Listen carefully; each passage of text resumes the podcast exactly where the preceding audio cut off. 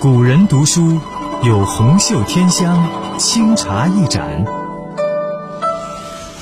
今天你的阅读有我们陪伴，新书快读，让阅读变得简单。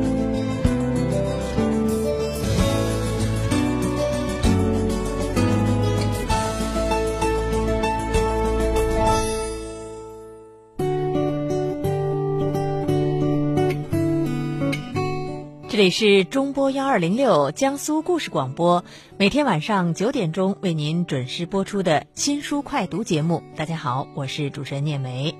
今天是十月十二号，星期一，一周全新的开始。这两天的天气啊，真的是秋高气爽啊，空气呢也是相当的清新，啊，然后呢阳光呢也非常的明媚。我相信很多南京人啊都会非常喜欢。这个季节的南京，因为南京最好的季节，我觉得就是秋天了。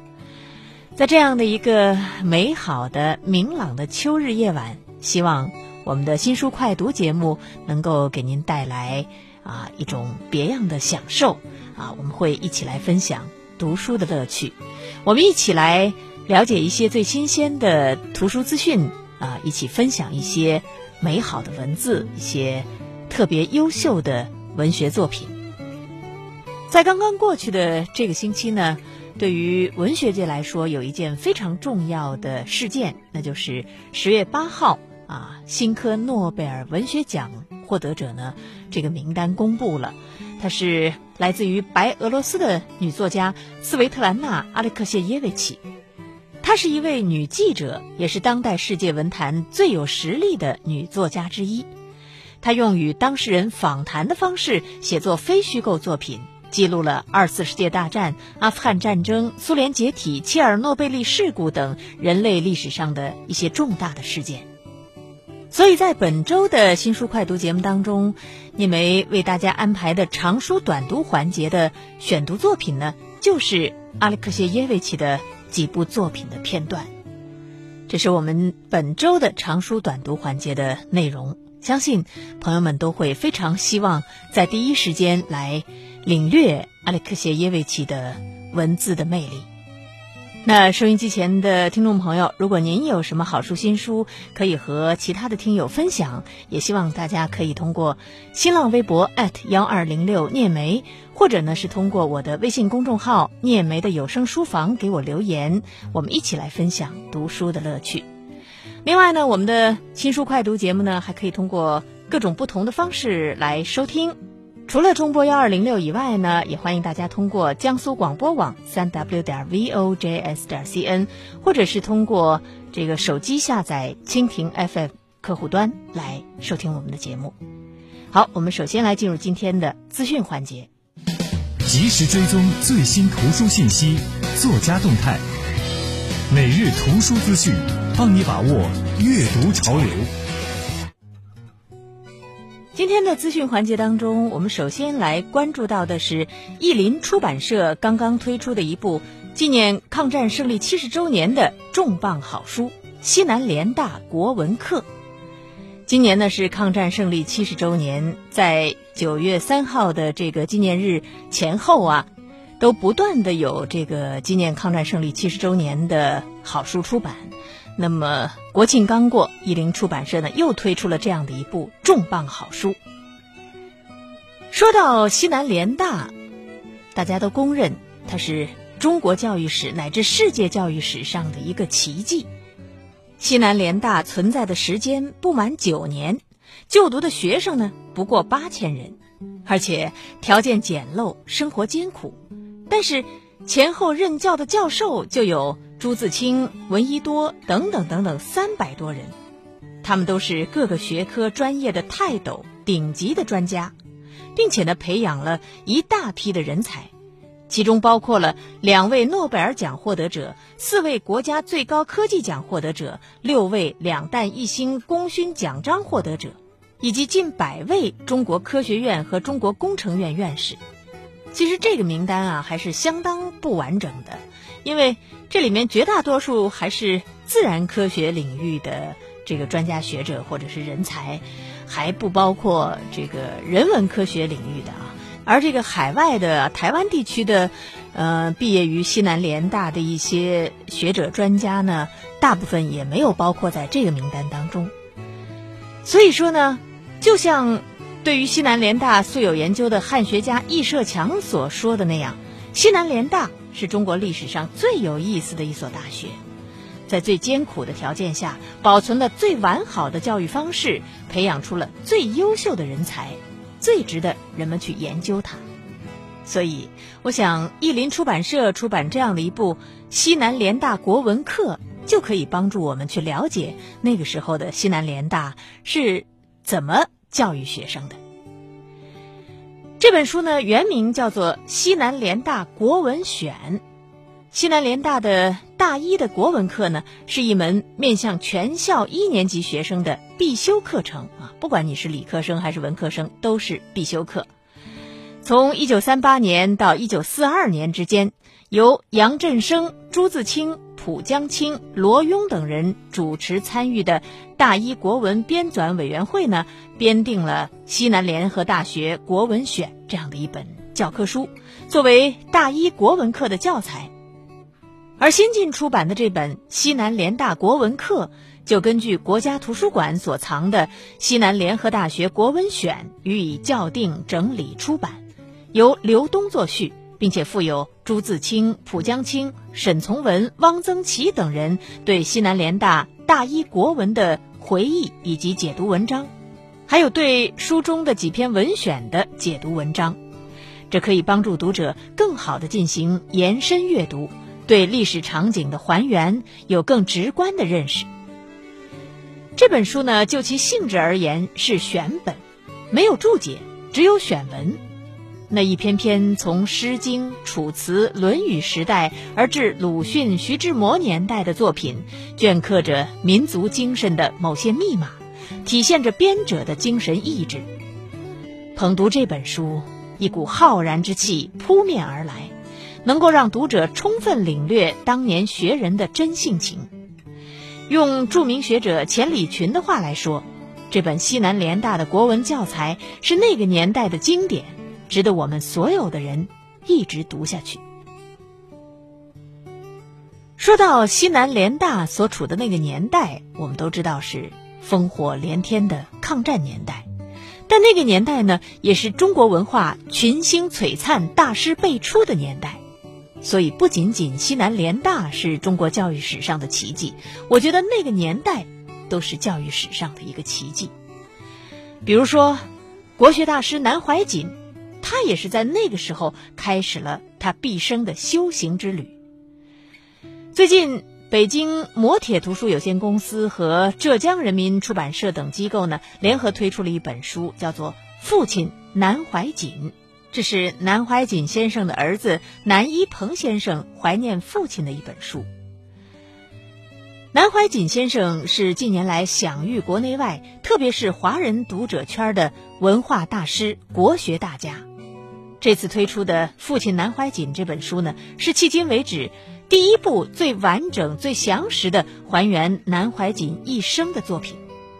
作者南怀瑾之子南一鹏先生从记志述事的立场，详尽诉说了南怀瑾先生少年时代在家乡开蒙立志，青年时期离乡拜师访道，而立之年去台湾弘扬文化、励志教育，花甲之年到美国传道授业，古稀之时回到香港广行善业，晚年的时候。叶落归根、定居太湖等重要的人生阶段的点点滴滴，以广阔的视角重现了南怀瑾先生上下五千年、纵横十万里、经纶三大教、出入百家言的百年传奇人生。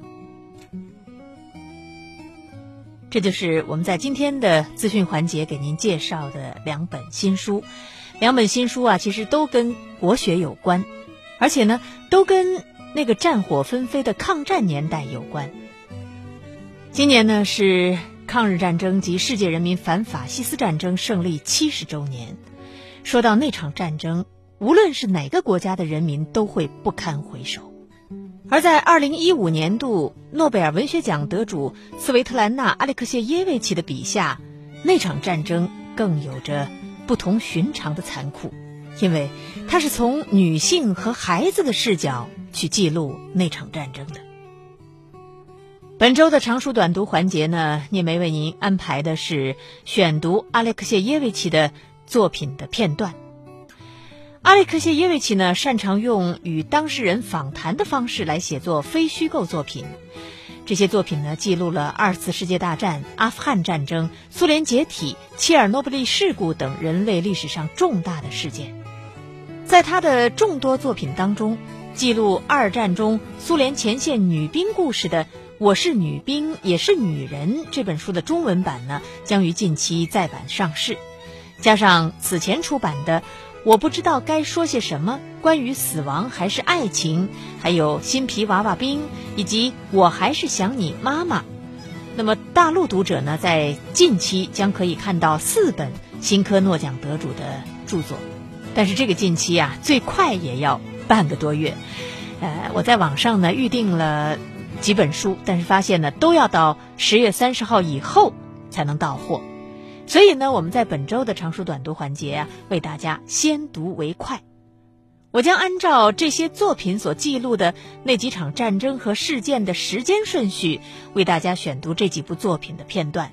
所以今天选读的呢，是《我是女兵也是女人》，这也是阿列克谢耶维奇的早期作品，是他的成名作，一经问世就震惊了世界文坛，全球销量超过两百万册。在第二次世界大战当中，超过一百万名十五到三十岁的苏联女兵参战，他们当中有医生、护士，还有伞兵、坦克兵、重机枪手、狙击手等等等等。这本书真实的记录了他们亲历的那些感人泪下的故事，还有战火中伟大的爱情。书里所有的故事呢，都是真实发生过的。而且呢，有些内容呢是曾经被苏联官方严禁出版的。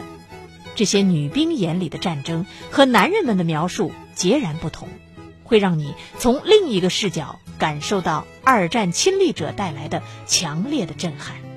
那今天为您选读的呢，就是作者记录下的两位女狙击手的回忆片段。读完一部长书，既辛苦又费眼。长书短读。六天了解一部书，长书短读。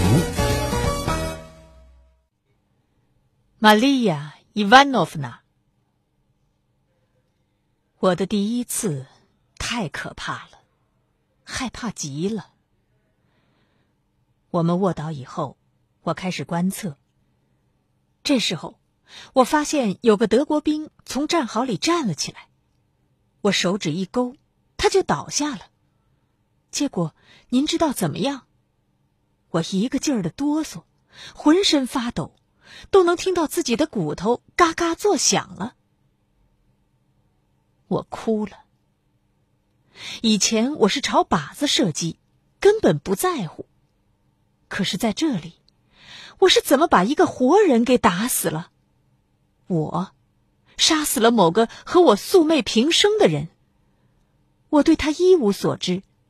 却把他给打死了。但是这种惶恐很快就过去了。经过是这样的：那时候我们已经反攻了。有一次，我们行军路过一个小镇，大概是在乌克兰。到达那儿的时候，道路旁边有一座既像板棚又像房屋的建筑，已经辨认不清了。他刚刚遭到大火焚烧，火苗渐熄，只留下一堆焦炭，剩下房基。很多姑娘都不敢靠近，我不知道怎么的就过去了。在焦炭里，我们发现了人骨，还有烧光了珐琅质的五星帽徽。那一定是我们的伤员或者俘虏在这儿被烧死了。从那儿以后。不管杀死多少敌人，我都无动于衷了，仿佛看到那些烧焦的五星帽徽。我从前线回来的时候，头发全都白了。我才二十一岁，却像个满头白发的小老太太。我负过重伤，脑袋也震伤了，一只耳朵听力很差。妈妈见到我第一句话就是：“我相信你准会回来的，我白天黑夜都在为你祈祷啊。”我哥哥已经在前线阵亡了，妈妈痛哭着说：“无论生儿还是生女，如今全一个样不过他到底是个男子汉，有义务保卫祖国，而你却是个女孩子。我总在向上帝祈求，与其叫你受伤，倒不如被打死的好。我每天都要去火车站等火车。”有一次看到一个被烧伤破相的女兵姑娘，我猛地一哆嗦，以为是你。后来，我也一直为那姑娘祷告。我的老家在车里亚宾斯克州，我家附近有各种金属采矿厂，不知道为什么总是在夜里搞爆破，只要爆破的炸药一响。我总是刹那间就从床上跳起来，头一件事就是抓起外套朝外跑，随便跑到哪儿去都行。这个时候，妈妈就把我拽住，紧紧的搂在怀里，像哄小孩一样的哄我：“睡吧，睡吧，战争已经结束了，你已经回家了。”我好几次从床上一个跟头栽下来去抓外套。妈妈的声音让我恢复意识，孩子，我是你的妈妈呀，是妈妈。她轻声细语的哄我，生怕大声会吓着我。屋子里暖融融的，可是玛利亚·伊万诺夫娜裹着一条厚毛毯，还是浑身发冷的样子。他继续给我讲道。我们很快就成了战士，您知道，那时候没有什么特别时间去想事情，心里的感觉真是冷暖自知啊。有一回，我们的侦查员抓到一个德国军官，有件事他十分的疑惑，在他的阵地上有好多士兵被打死，而且都是打在脑壳上，还几乎都是同一个部位。他说。普通射手是不可能专打脑袋的那么准确，他请求道：“请你们告诉我，这位打死了我这么多士兵的射手是哪一个？我补充了大量的士兵，可是每天都损失十来个人。”我们的团长对他说：“很遗憾，我不能指给您看了，那是个年轻的女狙击手，已经牺牲了。”她就是萨莎·施利亚霍娃，是在单独执行狙击任务的时候牺牲的。使她遭殃的是一条红围巾，她非常喜欢那条红围巾。由于红围巾在雪地里太显眼了，结果暴露了伪装。当这个德国军官听到这一切都是一个姑娘干出来的时候，非常震撼，不知道该如何回答，再也说不出话来。他似乎是一个大人物，在把他押送莫斯科之前，对他进行最后一次审问。他承认：“我从来没有和女人打过仗，你们都是一些美女。我们的宣传总是在说红军里边是没有女兵参战的，都是阴阳两性人。”这个德国军官看起来是百思不得其解。我永远也忘不掉。我们都是两个人一组，从早到晚埋伏在站位上一动不动，眼睛酸痛流泪，手臂发麻，就连身子也由于紧张而失去知觉，真是难受极了。春天尤其难熬，雪就在你身体下面融化，整天就泡在水里，你就好像是在游泳，可是又经常被冻在土地上。天刚破晓，我们就得出发，直到夜幕降临才从前沿回来。我们通常卧在雪地里，或者爬到树梢上，蹲在棚子或者被毁坏的房屋顶上，一连十二个钟头，甚至更长的时间。我们在那儿伪装好，不让敌人发现我们的观测位置。我们会尽量靠近敌人，选择监视点，与德军战壕的距离只有七百到八百米，甚至经常只有五百多米。在清晨，我们甚至能够听到他们的讲话和笑声。我不知道当时为什么一点都不害怕，直到现在也想不通。我们开始反攻了，推进十分迅速，但是我们筋疲力尽，后勤保障又跟不上来，几乎是弹尽粮绝，连炊事车都被炮弹炸了个稀巴烂。我们一连三天三夜光吃面包干，大家舌头都磨破了，简直再也嚼不动那玩意儿了。我的搭档被打死了，于是我又带上一个新兵到前沿去。有一天，我们突然发现，在中间地带有一匹小公马，它真漂亮，尾巴特别柔软。它悠然自得的溜达着，好像周围什么都没有发生过，也根本不存在战争。我们听到德国人已经嚷了起来，原来他们也发现了它。我们的战士也在吵个不休，他要逃走了，要是用它煮一锅马肉汤就好了。哎呀，这么远的距离，冲锋枪可打不着。大家都看着我们。狙击手过来了，现在就请他们打吧，快打呀，姑娘们！我想都来不及细想，习惯性的先瞄准后开枪。那小马腿一软，横倒下来。我似乎听到他在细声细气的嘶鸣，也许是幻觉，但我感觉到了。事后我才想，我为什么要这样做呀？这么漂亮可爱的小马，而我却把它杀了，要拿它来做汤。可是，在当时，我听到身后有人在抽泣，回头一看，是那个新兵女娃娃，我就问她：“你怎么了？”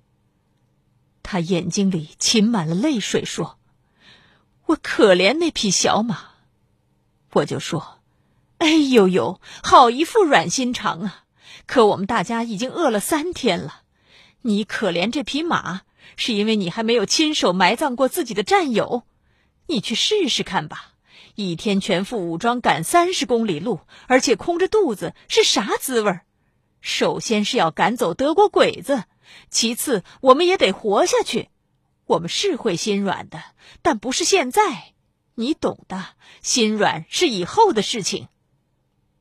说完这番话，我转过身去看看那帮男兵，他们刚才还在怂恿我，大叫大喊的请求我开枪呢，而现在才过了几分钟啊，就谁都不再看我一眼了，好像从来就没有发现我似的。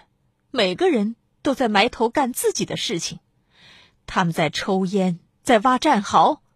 也有人在磨着什么东西。至于我怎么样，他们才不管呢。哪怕我坐在地上嚎啕痛哭，就好像我是个屠夫，我动刀杀生就那么轻轻松松、随随便便。其实，我从小就喜欢各种小动物。我上小学的时候，我们家的母牛病了，家里人把它宰了。为了这件事儿，我还不停的哭了两天。可是今天呢，我啪的一枪就杀了一匹孤苦伶仃的小马，可以说，那是我两年多来见过的第一匹小马。晚饭送来了，炊事员对我说：“嘿，狙击手真棒，今天菜里见荤腥了。”他们把饭盒留下来就走了，但是。我们这几个姑娘坐在那儿，根本没去碰一下饭盒。我明白是怎么回事我噙着眼泪走出掩蔽部。姑娘们跟着我出来，异口同声的安慰我。他们很快的就拿走了各自的饭盒，吃了起来。这算是怎么一回事啊？我永远也忘不掉。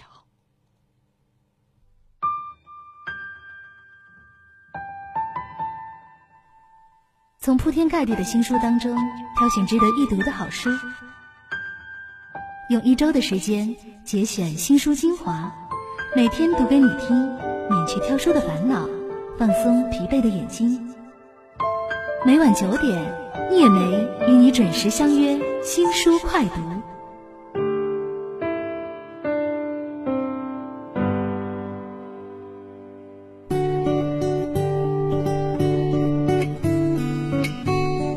这是作者记录下的名叫玛利亚·伊万诺夫娜的一位女狙击手回忆那场战争的文字。我们可以听得出来，作者几乎没有加任何自己的文字、自己的语言，而是原原本本的记录下他所采访的对象回忆的内容。从这样一些不加修饰的、不加任何评论的回忆当中。我们可以窥见那场战争加诸女性身上的各种伤害。这种伤害在战争中发生，而在战争过后的几十年里，他们会持续的存在着。